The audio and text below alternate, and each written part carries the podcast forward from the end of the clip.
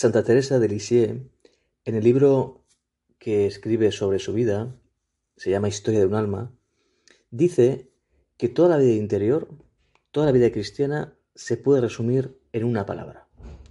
Te dejo tres segundos para ver si, si la aciertas. Confianza. Esta es la palabra que para esta santa y doctora de la Iglesia resume la vida cristiana, la vida interior.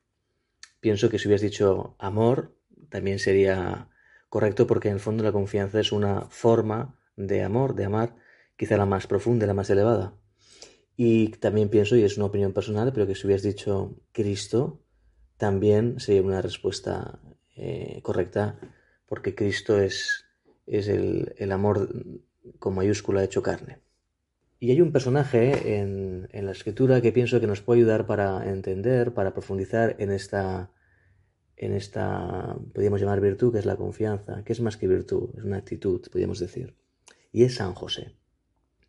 Vamos a ponernos un poquito en su lugar primero. San José, pues es un joven de 17 años, enamorado de su novia, que es María, una chica de unos 15 años. Todos piensan que su novia es la mujer más hermosa del mundo. Y es bueno que sea así. Yo a veces me he encontrado con grandes sorpresas cuando un amigo mío me ha dicho, tengo que presentarte a mi novia, es espectacular, es increíble, luego la he conocido. Y la verdad, he descubierto que el amor es ciego. Ya me entiendes. Pero es bueno que ese amigo mío piense, no voy a decir su nombre, es bueno que ese amigo piense que su novia es la, la mujer más hermosa del mundo. Como todo marido, ha de pensar que su mujer es la más hermosa del mundo, aunque no lo sea. Sin embargo, José tenía a la novia más hermosa del mundo, a la criatura más perfecta, la obra maestra de Dios, por fuera y por dentro, en dulzura, en ternura, en belleza física, en belleza espiritual, en belleza moral, todo, todas las virtudes las condensaba esta mujer, María, Miriam. Y por otro lado, José ha sido eh, el hombre que Dios ha querido para que sea el padre de Jesús, es decir, también sería un hombre muy perfecto.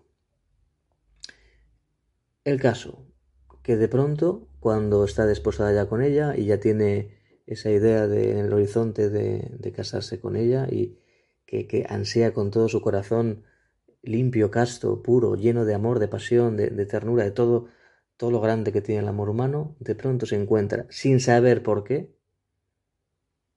que María está embarazada. ¿Y qué hace José? José cree en María.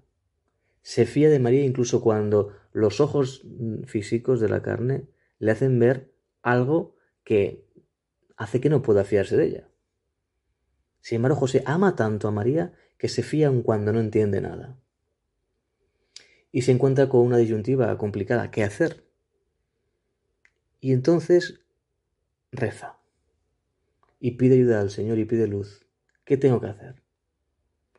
Y, y sucede algo que es muy importante para, para nosotros. Porque José pide, clama y Dios calla. Dios no le dice nada.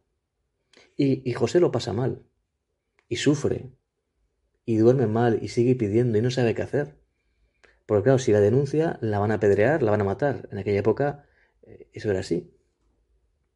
Por otro lado, él no es el padre de ese hijo. Sabe que ahí no, no, no, hay algo que, hay un misterio que, que él no, no, no, no tiene que estar ahí, o piensa eso.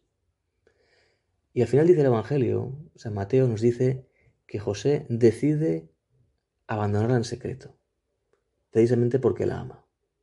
Vamos a pararnos un momento y, pensar la grandeza tan extraordinaria de este hombre. Abandona a María en secreto, deja a sus padres, a su familia, su ciudad, sus amigos, y queda como un auténtico canalla.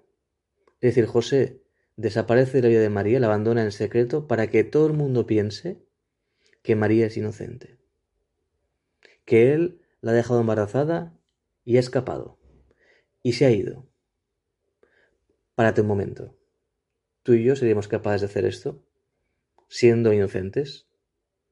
quedar ante toda la ciudad y especialmente ante las personas que queremos, nuestros padres, nuestros amigos, como un canalla.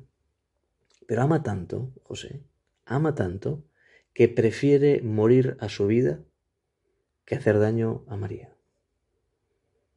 Aunque fuera injusto. Prefiere la injusticia para él. Qué grandeza de amor, ¿eh?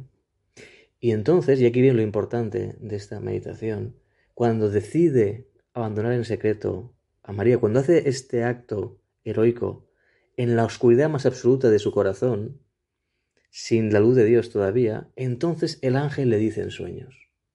Solo entonces. Esto es fundamental. Dios nos ilumina muchas veces cuando hemos dado un paso en la oscuridad.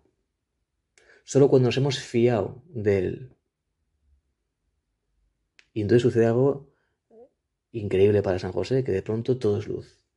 Y lo que no entendía adquiere una, una fuerza y una belleza insospechada. Pierde a María y la recupera de una manera mucho más hermosa, mucho más grande, mucho más eh, profunda que antes.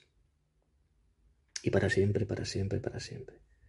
San Juan de la Cruz decía una frase muy profunda que no entenderás, pero te la digo como semilla para que vaya ya fructificando. Dice, las cosas de Dios no se hacen porque se ven, sino que se ven porque se hacen. Es decir, cuando nosotros hacemos algo que Dios pensamos que nos pide en la oscuridad, cuando nosotros actuamos con honestidad sin ver claro, entonces es cuando Dios ilumina, no al revés. Muchas veces estamos esperando a tener mucha luz para poder tomar una decisión. Y el amor siempre tiene ese punto de oscuridad, primero, de confiar en la oscuridad. Yo no lo veo, pero tú sí. Me lanzo. Vamos a pedir a la Virgen María, la Madre de Dios, que nos dé un corazón como el de José. Que amemos tanto que incluso creamos cuando todo nos lleva a no creer. Eso es la fe profunda de José.